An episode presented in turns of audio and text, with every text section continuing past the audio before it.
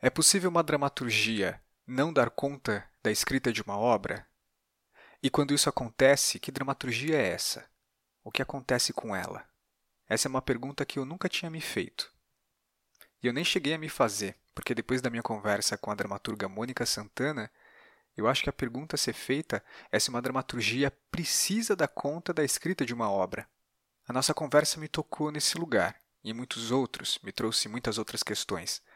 A gente falou de dramaturgia, sim, mas principalmente de um tipo de escrita que não se encerra no texto. No momento em que é tão necessário pluralizar os processos com outros corpos, o corpo da dramaturgia também pode ser deslocado. Esse papo é sobre um tipo de escrita inevitável, do tipo que a sua necessidade não se evita e que os seus limites extrapolam a palavra.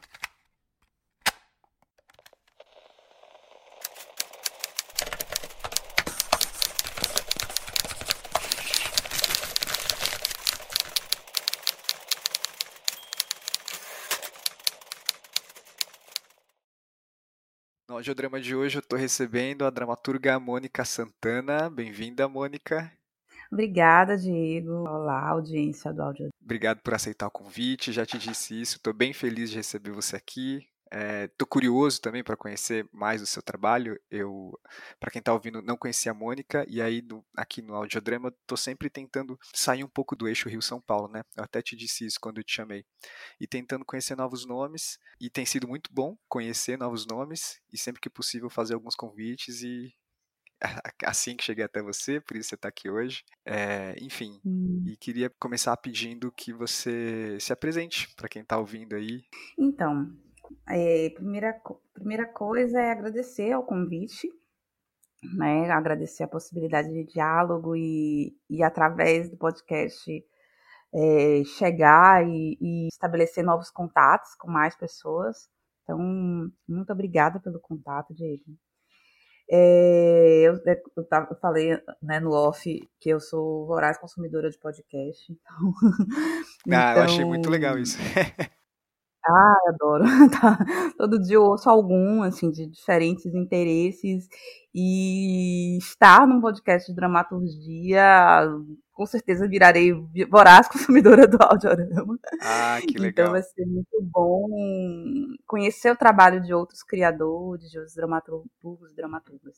Bem, eu sou Mônica Santana, sou daqui de Salvador, Bahia. É, a escrita sempre fez parte de minha vida desde muito cedo. Eu acho que com quem escreve é muito assim, né? Quando a gente começa a aprender a escrever, vai vindo a, a necessidade de, de colocar os nossos pensamentos, sentimentos, imagens no, no papel. E eu acho que tem um modo muito peculiar, que é o modo como minha dramaturgia se dá hoje né? Eu tenho um entendimento disso, mas eu vejo que lá no início acontecia é que eu tinha esse hábito de escrita no caderno, mas eu também tinha uma coisa de ficar encenando as coisas, de ficar vivendo personagens, fazendo, fazendo o que eu chamava de novelinhas, que era o que eu consumia, né, quando menina. Não tinha acesso a teatro. Não fui uma criança que frequentei teatro, que frequentei galerias de arte e tal que eu consumia era TV. Então, o que eu fazia, que eu achava que eu fazia, que eu ficava brincando, era de fazer novelas. E depois que eu encenava, que eu improvisava, que eu fazia todas as vozes, os personagens, é que eu escrevia. Isso tem muito a ver com o modo como as dramaturgias dos espetáculos que, meus que são solos se deu, né? Se deu muito disso, assim, de um aprimoramento, de criar uma técnica a partir disso, né? Na sala de Sim. ensaio e tal.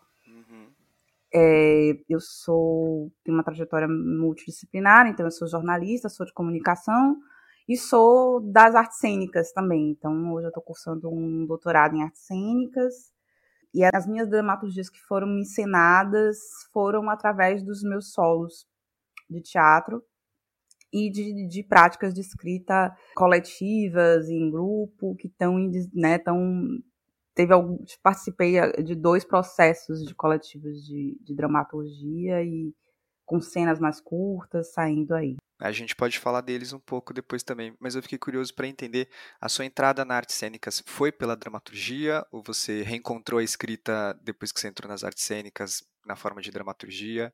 Hoje, hoje qual o lugar da dramaturgia no, na sua prática, assim? Porque você não é só dramaturga, né? Você também é atriz, além dessa formação multidisciplinar como jornalista também, se eu entendi direito.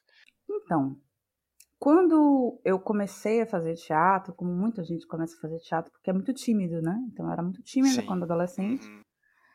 Era muito retraída e, de fato, o espaço da escrita era o espaço de expressão, de, da minha expressão.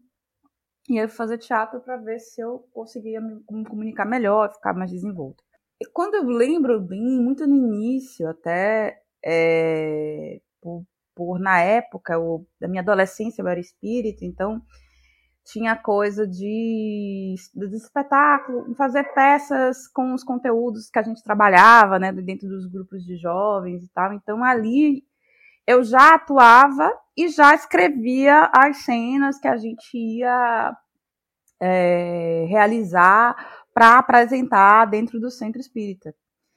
Isso foi muito o começo, assim, muito intricado, né? Você tinha um grupo de jovens, a gente vai ter que fazer uma peça, quem é que escreve? Eu sempre me voluntariava, eu gostava muito.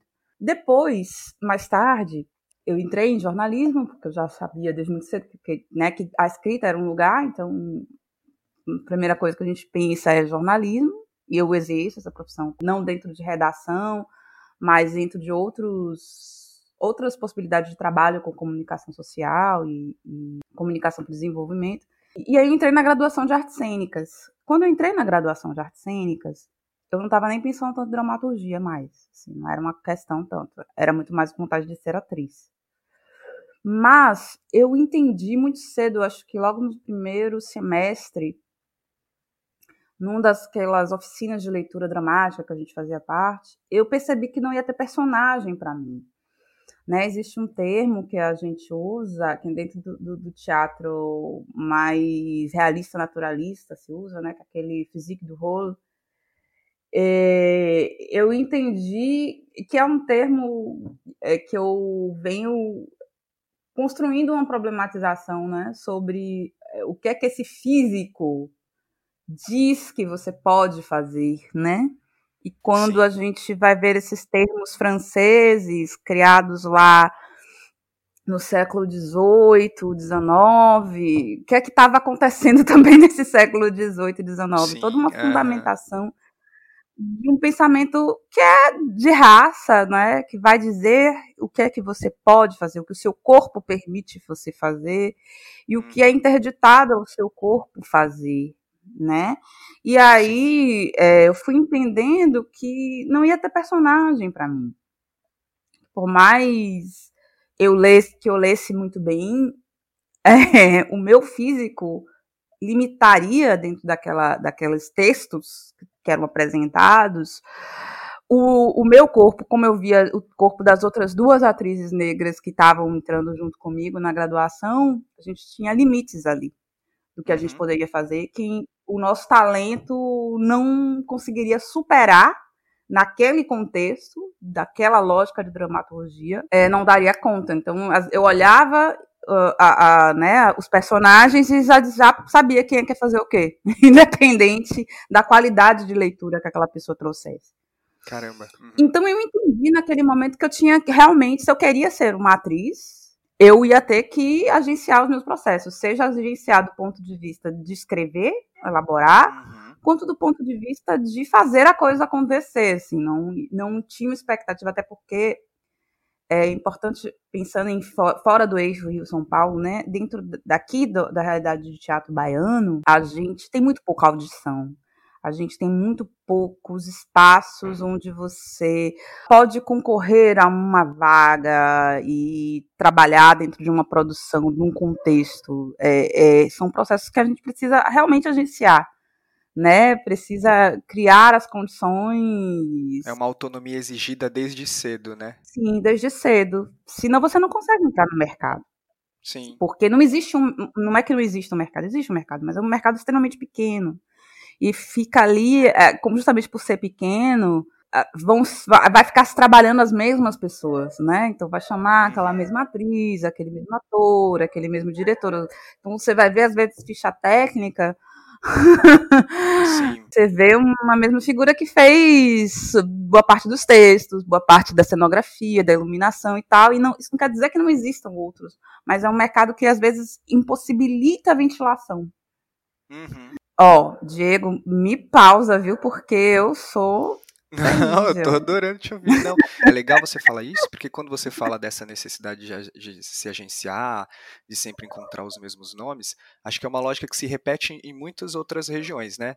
É, mas assim, acho que às vezes a motivação Sim. do porquê as pessoas têm que se agenciar, às vezes é diferente. Às vezes uma pessoa precisa agenciar o próprio nome, sei lá, aqui em São Paulo, porque onde tem mais políticas públicas, onde, digamos, tem mais essas possibilidades, mas as questões, às vezes, que fazem ela se agenciar não, não são questões que pegaram como pegaram para você, né? Porque não é só falta de oportunidade, mas também essa reprodução uhum. dessa visão que é dentro da universidade é cerceadora, segregadora mesmo, né? Eu, eu, imagino deve ter tornado sua prática muito diferente quando você resolveu fazer os próprios trabalhos, né? A, a, pelo menos do, dos textos que você viu, a gente até pode falar deles. Você, uhum, além de ser uhum. textos que são resultado desse seu processo de agenciamento, de você é, viabilizando a própria prática, de colocando o que você quer falar. Dentro deles, você também está dando voz para pessoas que também na vida delas não tem muito espaço, né? Não sei se faz sentido isso que eu estou falando. Não, totalmente, totalmente. É, aí, acho que é uma coisa importante dizer, Diego, porque, é, como eu disse, né, como eu venho de uma trajetória que é, é multidisciplinar, interdisciplinar, as coisas não. É, a gente não, não fecha uma, né, não, não fecha uma porta e vira outra coisa. Então, eu, como eu disse, eu sou jornalista também. Então, o que aconteceu foi que quando eu terminei minha graduação em jornalismo, que foi aqui na Faculdade de Comunicação da UFBA, que na época era o único curso de jornalismo que existia, eu entrei no final dos anos 90, e era um curso extremamente elitizado naquele período, e eu era uma das únicas alunas vindas de escola pública. Então, até tinha outros alunos negros, em menor proporção, mas esses alunos negros tinham estudado em boas escolas, né, escolas particulares, etc, etc. Então, eu também não me identificava com eles, porque eles vinham de um contexto social que eu olhava e dizia assim, não é a minha realidade. Sim. a minha realidade era ter vindo de escola pública, escola pública que foi recentemente fechada aqui, né, que teve ocupação, etc, etc, mas que foi encerrada.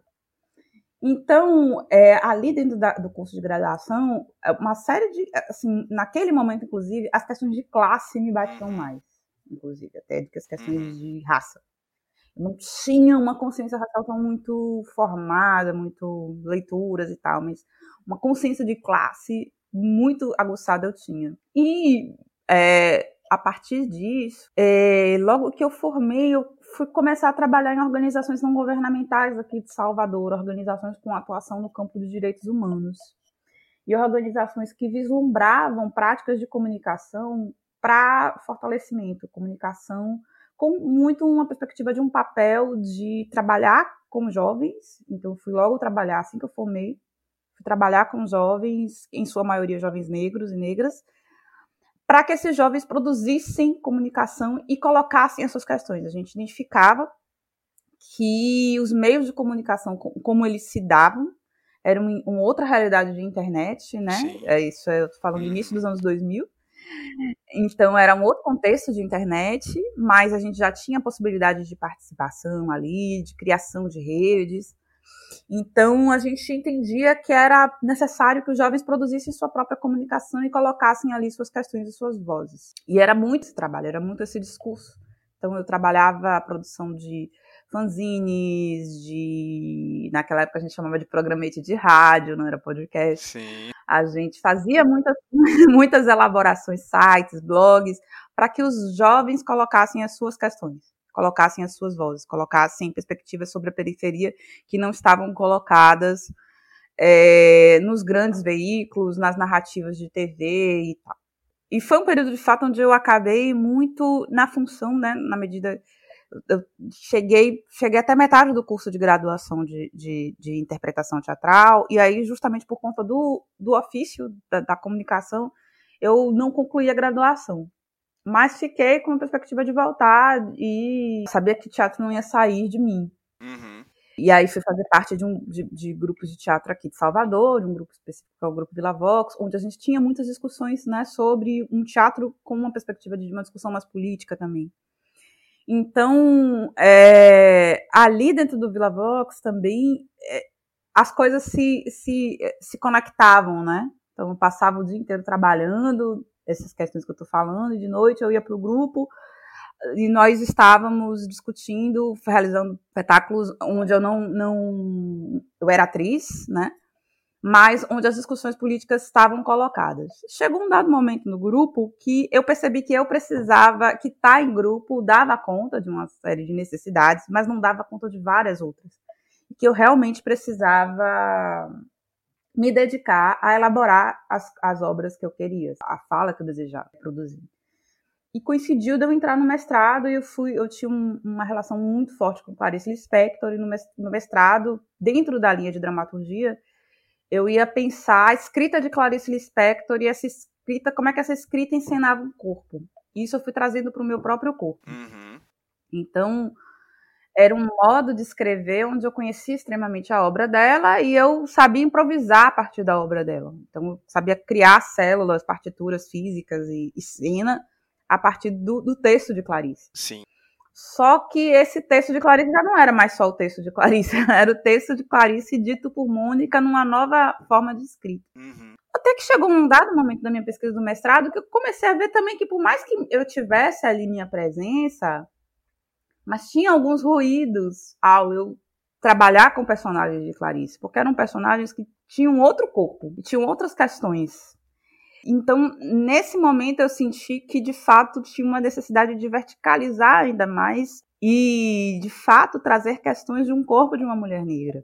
Uhum. Eu comecei a desenvolver um, um projeto que se chama Estuna Mulata, que é um espetáculo que eu tive a oportunidade de circular bastante no Brasil e, e me possibilitou alcançar bastante gente, seja pela perspectiva do espetáculo em si, como uma série de imagens que eu gerei no decorrer da produção do espetáculo, da, da pesquisa do espetáculo. Sim. Isso não é uma mulata, é um solo da Mônica que coloca em cena os diferentes estereótipos impostos à mulher negra brasileira. Durante o espetáculo, ela, mulher negra em cena, passa por uma sequência de figuras: a empregada, a prostituta, a passista de carnaval, e constrói uma reflexão sobre a condição da mulher negra e o imaginário construído em torno da sua imagem. Nessa sequência, ela expõe esse imaginário ao mesmo tempo que explicita alguns preconceitos estruturais contidos em comportamentos e atitudes naturalizados. Ela faz uma denúncia, mas com um tom de ironia, como se fizesse um contraponto ao jeitinho brasileiro que na verdade é perversidade, que permitiu que tudo isso fosse normalizado por tanto tempo. A dramaturgia do solo não cria uma narrativa com necessidade de encadeamento ou regras dramáticas ela é visível na organização da sequência de ações, que vão construindo a trajetória que compõe esse espetáculo. Ao final, a última figura que a intérprete incorpora é da mulher negra artista, que assume a cena, que toma o controle da sua condição e é como se ela se libertasse daquilo tudo.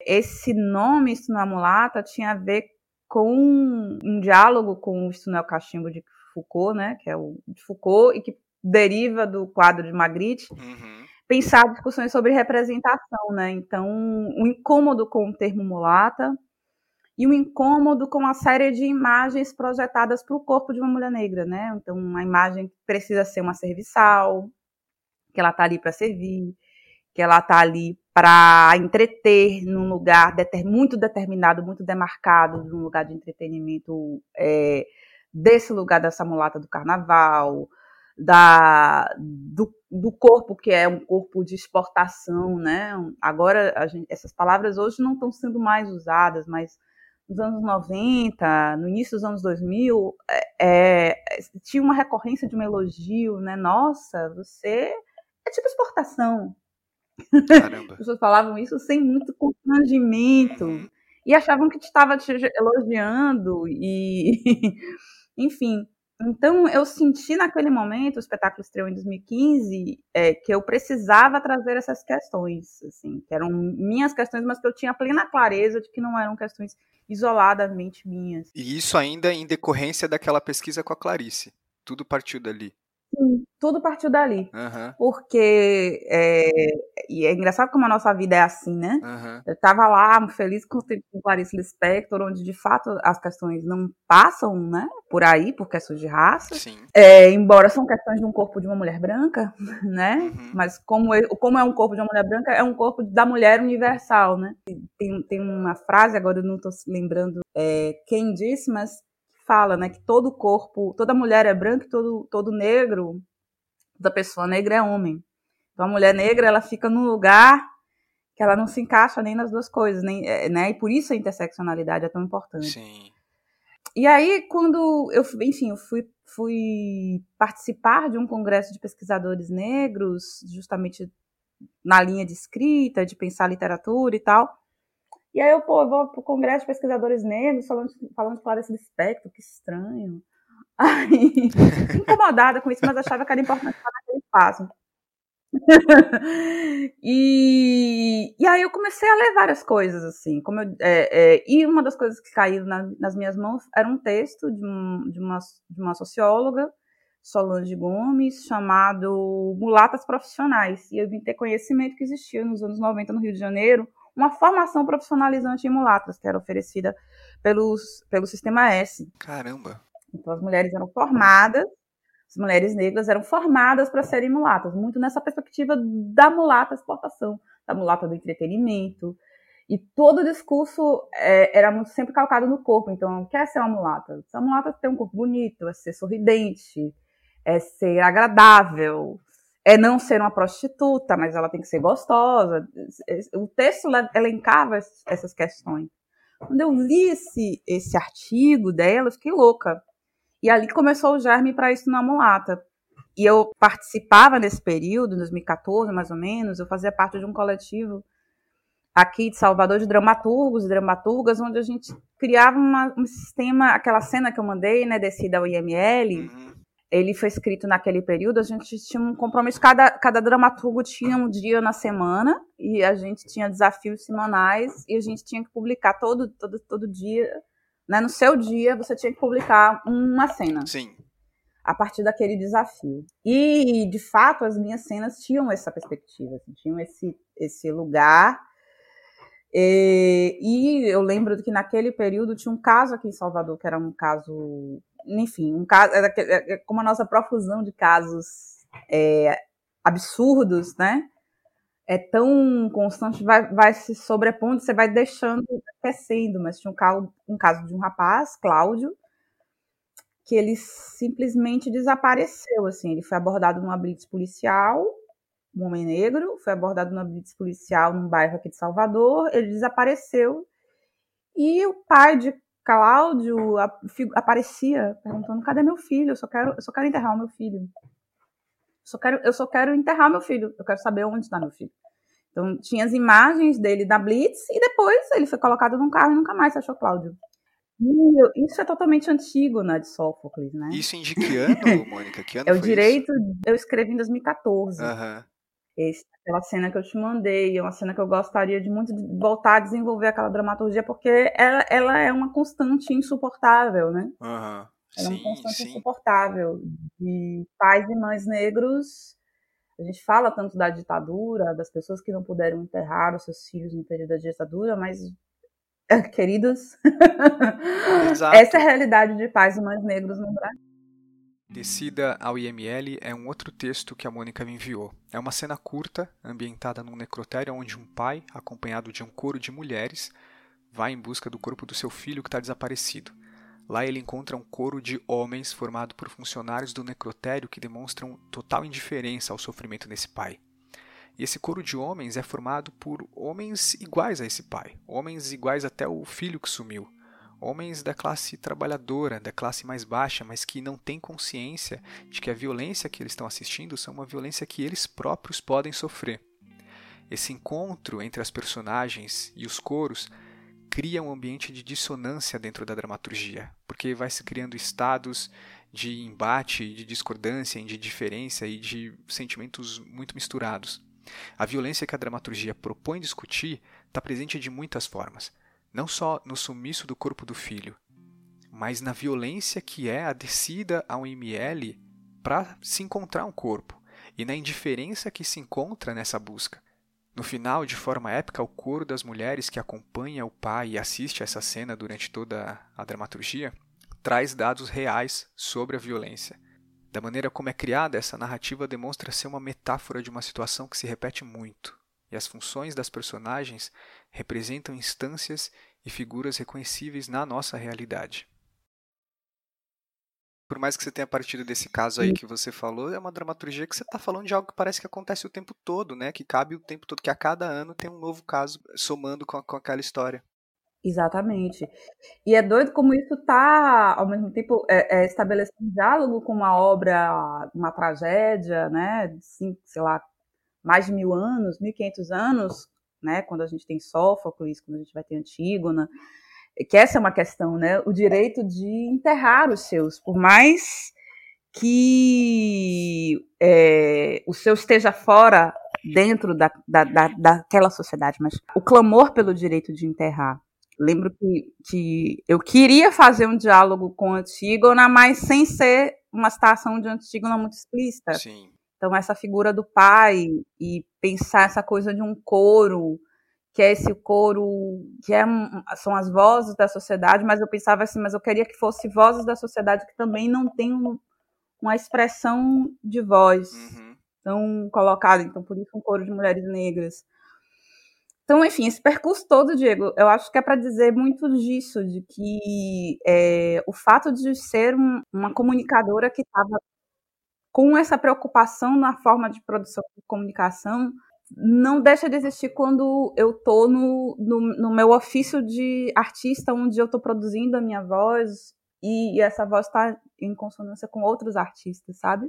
Acho que são as mesmas questões, tendo estratégias diferentes de expressão. A gente já falou aí de dois textos, né? Você falou do Isso Não É Uma Mulata, que foi um trabalho que eu achei bem impactante mesmo, achei muito legal essa sequência de, de quase de estereótipos, né? Que, que foram é, jogados aí ao longo do uhum. tempo sobre essa figura, assim, a figura da mulher negra. E tem o outro texto que você mandou que eu também queria saber, que eu, se eu entendi, ele também foi meio que uhum. escrito em, a partir de um processo maior, né, que foi o Sobretudo Amor. Se eu entendi, ele é resultado de uma Sim. outra pesquisa sua, é isso? Isso mesmo. O que é que acontece? Sei lá, desde quando eu tinha tive blogs e fiz um texto específico num blog, uh, que eu lembro que que eu perguntei eu lembro que o texto tinha, eu não lembro exatamente qual era o nome do texto, mas era algo assim, afinal, afinal quem é que gosta mesmo de mulher negra? É, e eu acho que acho que ali foi a primeira vez que eu fiz uma escrita, é, é, era uma escrita confessional mesmo, né, uma coisa de blog, não era dramaturgia, mas onde eu ali eu, eu tomei um, um e é doido que é, muitas vezes você está num processo de politização e tal, mas certas questões não, não caem a ficha. E uma das questões que eu acho que não que eu demorei de entender e que eu acho que é normal, acho que são questões que naquele momento não eram discutidas e hoje tem um processo de, discu de, de discussão, de acesso a livros e, e, vídeos e pessoas falando, que era a questão de outras dimensões do racismo. Então, é, eu já estava na verdade, eu escrevi, inclusive, sobre, no, dentro do meu expediente de trabalho, quando, na hora do almoço escrevi esse texto. Então, eu estava já muito dentro das discussões sobre é, práticas racistas, dessas que, são fáceis da gente reconhecer, né, das interdições de determinados espaços e tal. Mas a questão da subjetividade, da relação dos afetos, dos amores, naquele momento, lá em 2008, 2007, não eram coisas amplamente discutidas. Uhum. Então eu fiz um texto, escrevi no blog, e eu, sei lá como, esse texto, hum, dentro daquela, do que era aqueles anos, né, 2007, 2008, ele circulou bastante. Eu posso dizer que ele viralizou, e depois eu vi receber esse texto várias vezes, assim. As pessoas me encaminharam, ó, oh, Mônica, só que era eu que tinha escrito. Ah. é... E aconteceu uma coisa incrível, que depois uma das pessoas me encaminhou, é que outras mulheres negras pegaram aquele texto e foram colocando as vozes delas, discutindo a questão da solidão das mulheres negras, questões de subjetividade mesmo. Sim. E isso, a vontade de discutir isso ficou, de produzir sobre isso ficou. Então passou-se quase quase 10 anos, quando chega 2007, é, 2017, eu tive um projeto aprovado, onde a minha intenção era exatamente essa, de discutir esse tema. Sim. Né, eu já tinha realizado na Mulata e estava apresentando bastante, tinha Gran Prêmio, estava com uma visibilidade muito bacana isso no Mulata, mas eu sentia que eu queria discutir as coisas num outro âmbito. É, e aí eu desenvolvi um projeto onde, justamente por já entender que aquele, as questões ali eram anseios de outras mulheres negras, eu queria escrever a partir de conversar com essas mulheres, de entrevistar essas mulheres. Sim. Então eu fiz uma série de entrevistas com mulheres negras daqui de Salvador sobre afeto. Então, a coisa da solidão até, inclusive, foi ficando menos evidente na, na, nas conversas, uhum. embora ela é, é, inevitavelmente pairasse mas a minha intenção era discutir sobre afetividade, sobre subjetividade, sobre o que se dá no ambiente íntimo, no ambiente da casa. Sim. E a princípio eu achava que seria uma escrita talvez mais. É, com essas vozes mais aparecendo de um modo mais delimitado. Quando eu sentei para escrever, de fato, eu estava. as vozes delas faziam parte de mim de um modo tão intenso que foi possível ter uma escrita numa perspectiva um pouco mais lírica, um pouco um pouco é, é um trânsito entre o lírico e o dialógico ali, né? Porque é, o que eu proponho é receber o público no, no espaço da cena e dialogar com o público. Então, o tempo todo é um diálogo meu com o público, mas convocando aquele monte de informações e de questões de um modo lírico no sentido do, do, nem não tanto da poesia de rima, mas lírico nessa perspectiva do eu que emerge. Sim, sim. Uhum. E que se encena ali. E, e, e, se, e se espraia ali.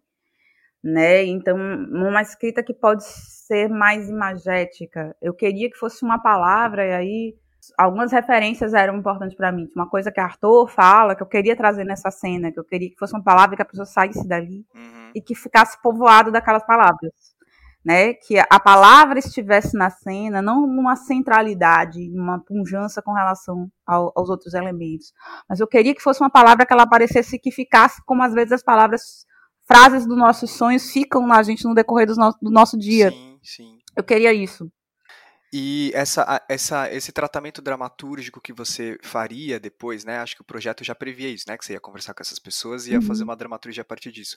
Já você tinha uma uhum. intenção de fazer alguma coisa diferente e aí você é, acabou é, esse lírico Sim. apareceu ou estava aberto a maneira como você ia fazer? Você tinha uma intenção de fazer diferente e acabou fazendo essa forma mais lírica, mais poética? Pois é, eu aquela coisa, né? Especialmente quando você escreve projeto. Você escreve o projeto, você escreve um, num ano, o projeto é captado. Sobre algo que pode ir para qualquer lugar, né? Você já tem que definir ali como que vai ser, que é muito difícil. Como que vai ser. Então, quando eu escrevi de fato, e eu tava. Era uma escrita muito pragmática, né? Uhum. E de fato eu pensava talvez uma coisa mais etnográfica, num teatro mais documentário, uhum. onde essas vozes de repente trasse, como as entrevistas eram em vídeo, então às vezes eu pensava, ah, talvez de repente pode entrar a voz delas em vídeo e tal. É, como 2016 no Brasil foi um ano tão pesado, Sim. na minha vida também, quando chegou em 17, eu não, eu não queria fazer algo que levasse para dor, eu não queria fazer algo que trouxesse desconforto. Eu realmente queria que fosse uma cena que ah, as pessoas pudessem, vou usar uma palavra, mas era o sentimento que eu tinha pudesse ser um espaço de não importa que fosse o corpo que estivesse ali diante de mim.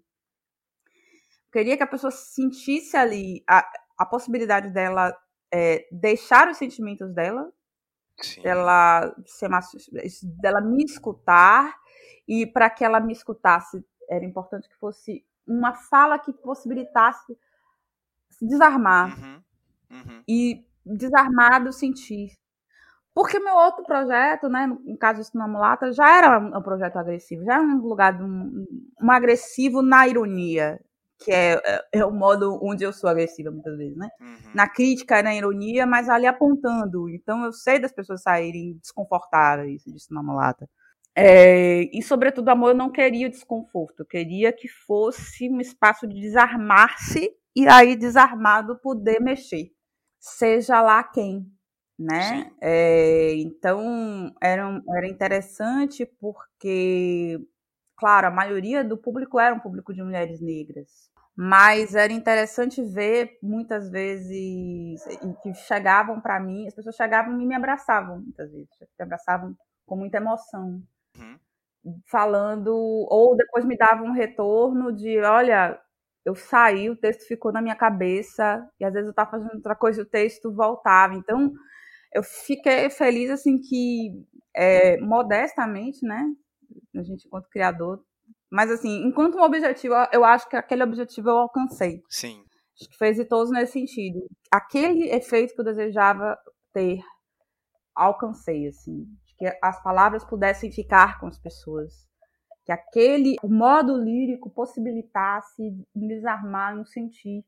E sentir coisas que, sim, é, são as, eram questões de, das mulheres negras da, que eu entrevistei, minhas questões, mas que eu sei que também não são questões exclusivamente nossas, porque as solidões estão colocadas, né? Sim. Os momentos de solidão, os momentos de, de a necessidade de uma cura, é, de cura de dores muito antigas, não são exclusivamente nossas. Então, de jeito nenhum. Eu acho que a diferença é que agora finalmente a gente pode colocar essa, as nossas dores mas é, eu queria que outras pessoas pudessem comungar comigo disso.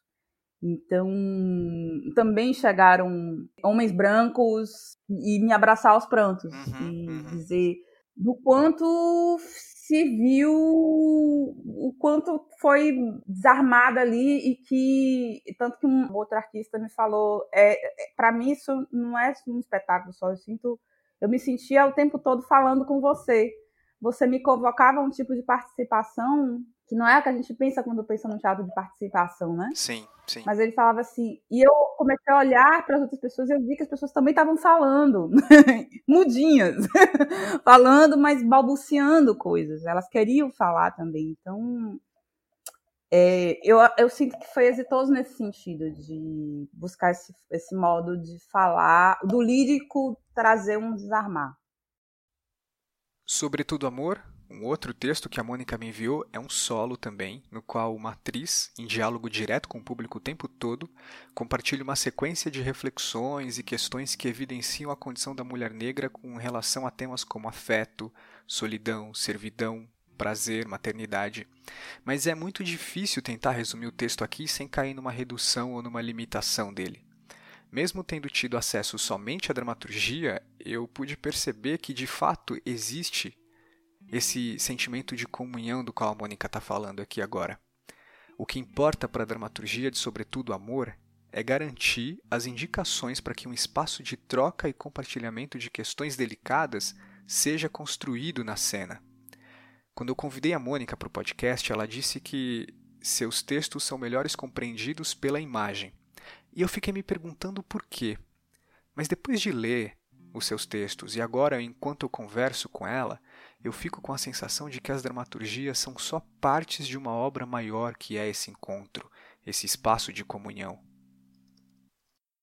Agora, você falando do Isso é, Não é uma Mulata e o Sobretudo Amor, é, são textos que surgiram do contato com outros materiais, né?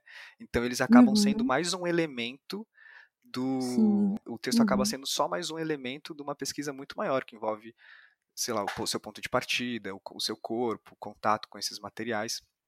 E aí eu queria entender de você se você escreve eles considerando que essa obra vai se concluir com a, com a encenação, com a, o revelamento desses outros materiais que geraram ela, né? Por que, que eles são compreendidos melhor pela imagem? E se você também, é, se, se, qual o lugar da dramaturgia hoje no seu processo, né? Porque você falou aí de dois uhum. trabalhos onde a dramaturgia surgiu do contato com outros materiais, ali uhum. meio como uma organização, meio como uma tradução dessa pesquisa prévia. Fiquei curioso para saber como que é hoje assim a sua prática está em qual lugar. É, eu acho que tem, tem duas coisas que eu, eu. Pela escrita sempre ter feito parte de minha vida, já teve vários processos de experimentação do modo de escrever dramaturgia, né? Sim, sim. Então, hoje, eu acho que, inclusive, até, é, até ter lido Arthur, assim, acho que é isso é importante dizer. Quando eu li Arthur, estava na graduação de, de, de, interpretação, o teatro em seu duplo, seu duplo, foi meio que. Foi um corte para mim. Sim. Inclusive do meu modo de entendimento do texto na cena. Então, eu realmente fui muito provocar, assim, o que ele falava da, da questão da centralidade do texto, da que, claro, ele é um homem que está falando em 1920, né? Na França, em 1920. Mas Arthur, ele, ele chega na elaboração que ele chegou, de falar, de ter um incômodo como o texto era central naquele período da França, e a, e a, centralidade do texto ela, ela, é a expressão de uma centralidade da razão, da logos, daquele povo lá. Sim. E ele foi ter contato com outros povos daqui no sul do planeta e ele viu que a palavra pode estar na cena, né, na cena, mas em outro lugar. Ela não precisa ser o centro de tudo. Assim como a razão não precisa ser o centro de tudo, na verdade ela nem é. A gente fica nesse esforço de que ela seja. É, dito isso, ter encontrado o, o, o texto de Arthur, que tem uma escrita extremamente vrá, né? Você vai ler Arthur, é uma escrita lírica pra caramba, mas ao mesmo tempo impact, muito impactante, muito impactante. É, eu fiquei muito convocada a pensar a minha cena nessa perspectiva, na perspectiva de que a palavra ela não é o centro, e que o centro é o corpo, a presença. E, e tudo que atravessa essa presença. E a palavra, ela tá ali como mais uma possibilidade de expressão. E ela vai entrar para dizer aquilo que sem a voz não é possível, não, não seria simplesmente tão, tão possível de ser expresso. Sim. Né? Ela vai dizer o que só a palavra vai poder dizer e dar as possibilidades do corpo, das possibilidades da luz, das possibilidades que a, a, os outros vetores de encenação trazem. Até porque, como eu disse, como eu venho de outros processos de escrita, é, às vezes eu me inquieto um pouco quando eu sento numa sala de, de teatro e eu vejo um, um, um ator sentado falando um texto. eu, uhum. eu preferia ler isso. porque porque eu não vejo sentido de teatro de sofá, sinceramente, eu não vejo sentido no teatro de sofá. Assim, é, é uma questão das minhas escolhas estéticas, mas eu não vejo sentido nesse teatro onde você tem ali um corpo com muitas possibilidades. Sim. É, onde a pessoa está sentada falando. Para mim, isso é um esvaziamento das possibilidades do que o teatro pode te dar, assim, pode te provocar e colocar o espectador. É, então, nisso eu acho que muitas vezes uh, o fato de escrever na internet, o livro, eu acho que eles tão, trazem outras possibilidades de sentido de outras elaborações que podem me satisfazer enquanto criadora. E quando eu penso a, a palavra na cena, para mim ela precisa estar comungando com os outros elementos da cena. Então, a escrita ela entra muito mais como um roteiro onde eu tenho ações físicas ali, é, onde ela pode arrumar, organizar o conjunto do pensamento da cena. E é assim, desse jeito aí, que a escrita se evidencia na dramaturgia da Mônica. Isto não é uma mulata, e sobretudo amor, duas dramaturgias que ela me enviou, por exemplo, não são textos que trazem uma narrativa tradicional. As suas sequências de ações não constroem uma trajetória que obedece uma lógica dramática. Essa dramaturgia reúne falas, rubricas, mas também traz nela indicações de ações físicas, de dança e até de variações de energia. É como a Mônica está falando, são um roteiro de ações, mas não só de ações, mas de acontecimentos. Ler num texto que um bolo deve ser feito em cena é muito diferente de assistir uma cena onde um bolo é feito durante ela toda. Isso é uma coisa que a dramaturgia não consegue dar conta, e eu percebi enquanto lia isso. E percebi muitas outras coisas que a dramaturgia citava, que eu sabia que a experiência real daquilo comporia um outro efeito que a dramaturgia não conseguiria alcançar. E mesmo escrevendo de uma maneira poética ou lírica, não garantia a mesma sensação. Assistindo a cena de Isso Não É Uma Mulata, eu percebia coisas muito potentes da cena que, se escritas num texto, numa dramaturgia, não teriam o mesmo impacto, não teriam a mesma força. É nessa hora, para mim, que a pergunta sobre como um texto pode ser melhor compreendido pela imagem é respondida. A dramaturgia está destituída de autoridade de resumir o todo em si. Ela tem sim a sua própria forma e a sua materialidade, mas ela ainda é parte de um corpo muito maior. Agora, durante a pandemia, eu fiz parte de um processo criativo junto com outros quatro dramaturgos negros é, brasileiros. E cada um com um modo de poética bastante distinto do outro. Foi junto com Audrey Anunciação, Maria Chu, é, Diego Araújo e Johnny Salaberg. Né, o Johnny já participou aqui também. Sim, Johnny. E aí, é, cada um de nós tem um modo de escrita. E era muito interessante porque nós fomos provocados a escrever juntos uma peça. Uhum. E cada um tinha isso, cada um tem o seu dia de escrita, sentava lá, escrevia e tal. É, então, cada um tinha um modo de elaboração. E as, a, a, minha cena, muitas vezes, né, o meu, o meu bloco de texto, é muito nesse lugar, de onde, agora, é, que eu sei que era, foi muito diferente do que se eu pensasse em ser daquilo eu, eu entendi ali também que era um texto que ele precisava dar conta dele dizer por si. Eu poderia Sim. pensar ações físicas que poderiam ser desempenhadas pelos atores, descrever isso bem, ter longas rubricas, descrições do que é que eu penso, de sons, de possibilidades de, de sinestésicas, mas que ele, poder, ele teria que falar por ele mesmo, porque eu não sei se essa obra vai ser ensinada justamente pela, pela conjunção do que ela é, né? Sim. É diferente de quando eu estou fazendo um trabalho para o meu solo, onde a, a, é um outro modo de agenciamento da realização. Agora eu sinto que é importante, uh, eu acho que tem, tem, tem, temos muitas outras dramaturgas negras produzindo dentro da lógica mais tradicional, mas eu me sinto um pouco mais provocada, talvez, a, a produzir essas cenas que, tipo, não necessariamente serei eu a fazer isso. Sim, nessa lógica da obra, é. de ser uma obra em si primeiro, né? Isso. Porque eu acho, eu, eu tenho percebido, eu tenho chegado demanda de, tipo, manda o texto. Uhum. E aí eu explico. Uhum. E aí eu vejo que também, por outro lado, é, como são textos dentro desse formato, é, eles também não possibilitam uma circulação, né? Uhum. Então eu acho que é importante que o texto também possa falar por ele mesmo. E aí a encenação vai ser o que for, o que o, o, que o encenador, a encenadora, os, os artistas ali envolvidos deliberarem, decidirem que seja que for melhor. É, eu li seu, os seus textos depois que primeiro eu te chamei, aí você falou que é, é, são melhor compreendidos pela imagem e tal. Eu já li tentando investigar o que seria isso, né? E aí logo uhum. eu, quando eu li o, o Sobretudo Amor e eu vi que tinha muita descrição de ação, que a pessoa faz um bolo, eu já saquei a diferença, porque uma coisa é você ler que a pessoa está fazendo um bolo ali no papel, né? Outra coisa é o tempo de fazer um bolo na cena mesmo, né? E como aquilo uhum. vai criar uhum. uma relação que escrevendo nunca vai, vai conseguir alcançar ou traduzir Exato. aquilo.